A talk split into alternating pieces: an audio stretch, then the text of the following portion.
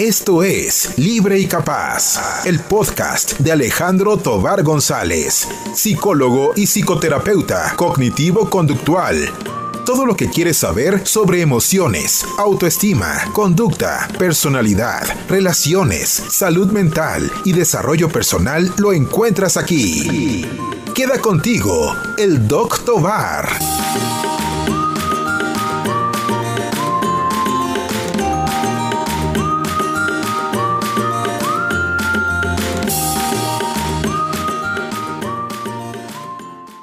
Hola, ¿qué tal? ¿Cómo estás? Espero que muy bien. Yo soy el Dr. Bar y hoy te voy a hablar acerca del amor propio. Suelo preguntarles a mis pacientes quién es la única persona que va a estar contigo toda la vida.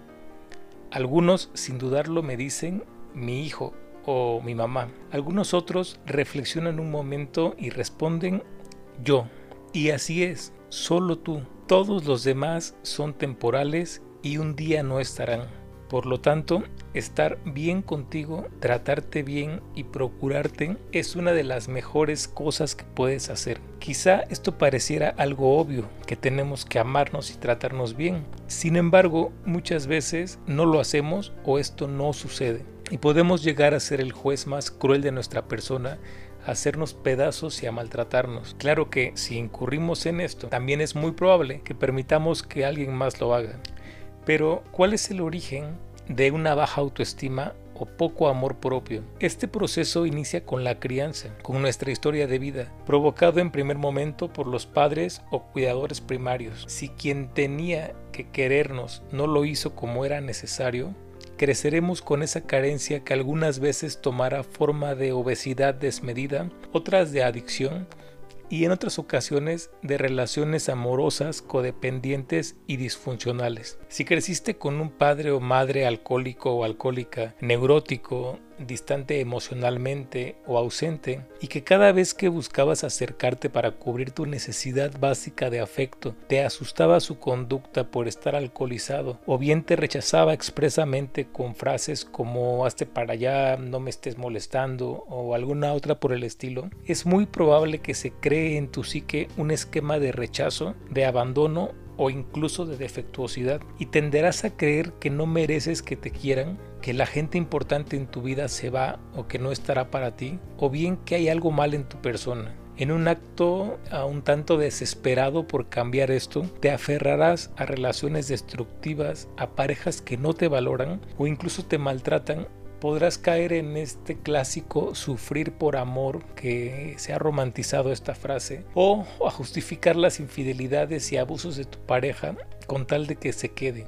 Si te identificas con esto que te estoy contando, hoy puede ser un excelente momento para empezar a modificar eso que no te sirve, aunque cueste, aunque duela o aunque tome tiempo. Si no trabajas este hueco emocional que la historia de vida ha dejado en ti, puedes tender a aceptar migajas de cariño o incluso llamar amor a algo que no lo es ni de lejos. Un gran error que solemos cometer es esperar algo de alguien que sabemos que no nos lo va a dar. Por ejemplo, una persona que se queja porque su madre no lo besaba cuando era pequeño o que sus hermanos no jugaban con él o no ha sentido su apoyo. Quizá podríamos pensar que esto era por default, que tenía que haber sucedido, pero si esto no ocurrió y a lo largo de tu vida has podido comprobar que ese afecto que has buscado no te lo van a dar, deja de miserar y deja de esperarlo. Aprende a darte ese cariño tú mismo, tú misma. Por eso se llama autoestima, porque es el amor propio. Nadie más te lo va a dar, te toca a ti. En lugar de deprimirte o enojarte porque no te quisieron como lo hubieras deseado. Un infante, es decir, un niño pequeño, necesita dos elementos básicos para su sano desarrollo emocional e incluso son gratis. El primero de ellos es aceptación incondicional y el segundo apego seguro. Es decir, que te quieran, acepten, integren y respeten por el simple hecho de existir. No porque estés bonito o bonita, ni porque saques buenas calificaciones o hagas lo que te piden como si fueras una mascota maestrada.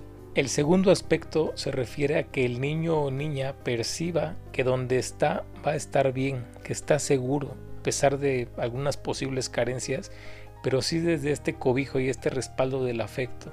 Lamentablemente esto no sucede por las dinámicas familiares, la violencia doméstica, las carencias, la rutina, entre otros. Y claro que esto pasa una factura emocional. Pero ojo, una cosa es tu historia de vida y las circunstancias y otra que te victimices y no salgas de ese estado mental. Hay una famosa frase de Jean-Paul Sartre, un filósofo existencialista francés que a mí me fascina y que dice, el ser humano es lo que hace con lo que hicieron de él, ¿ok?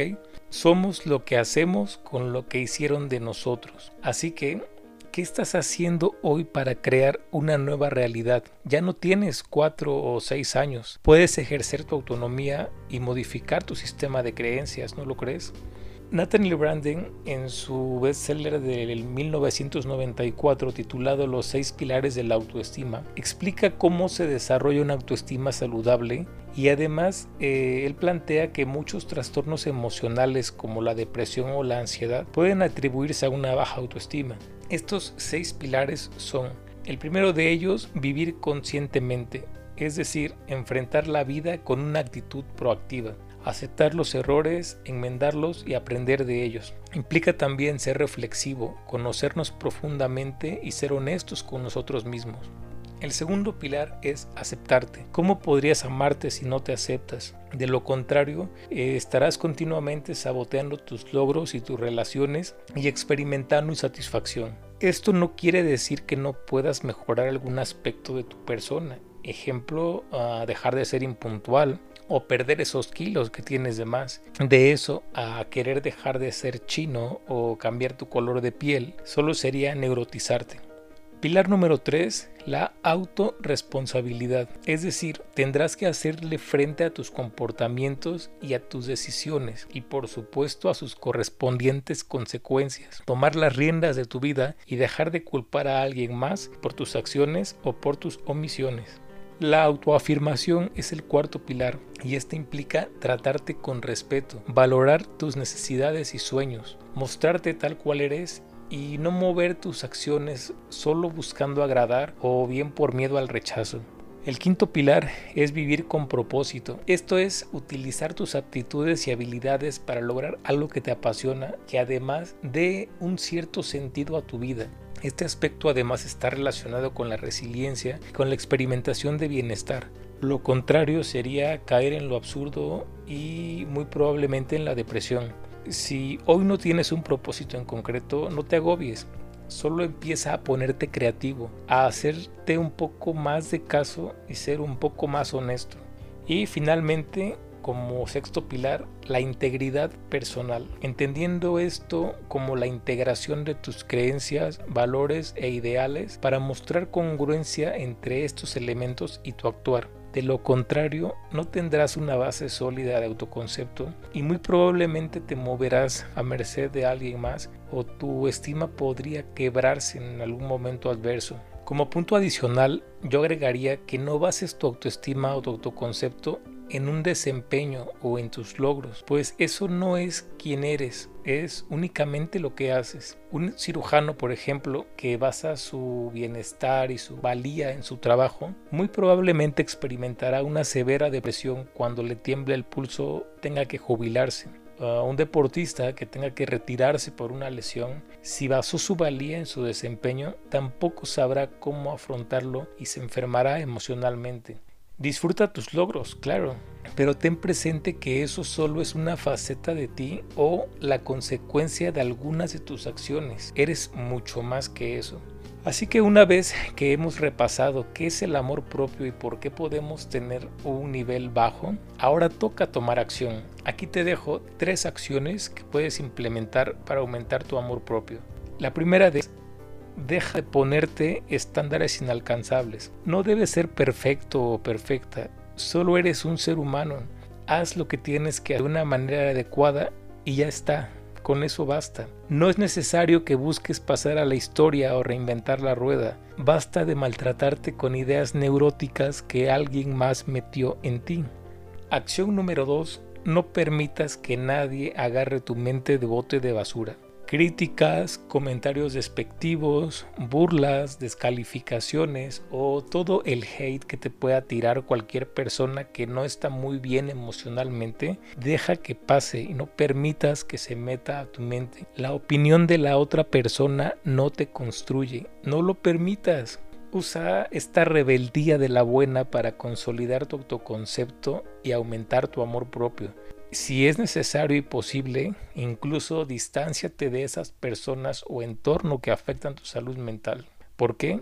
Por amor propio. Y finalmente, como tercera acción, haz una lista de autoinstrucciones positivas. Porras, reconocimiento de ti para ti, no esperes ni te esfuerces en que alguien más lo haga, está en tus manos. Durante un mes escribe una frase que te aliente alguna habilidad o cualidad que percibas en ti como si te la dijeras. Eh, frases del tipo, eres buenísima, qué talentoso eres, puedes con ello, tu presencia motiva a alguien más, etc.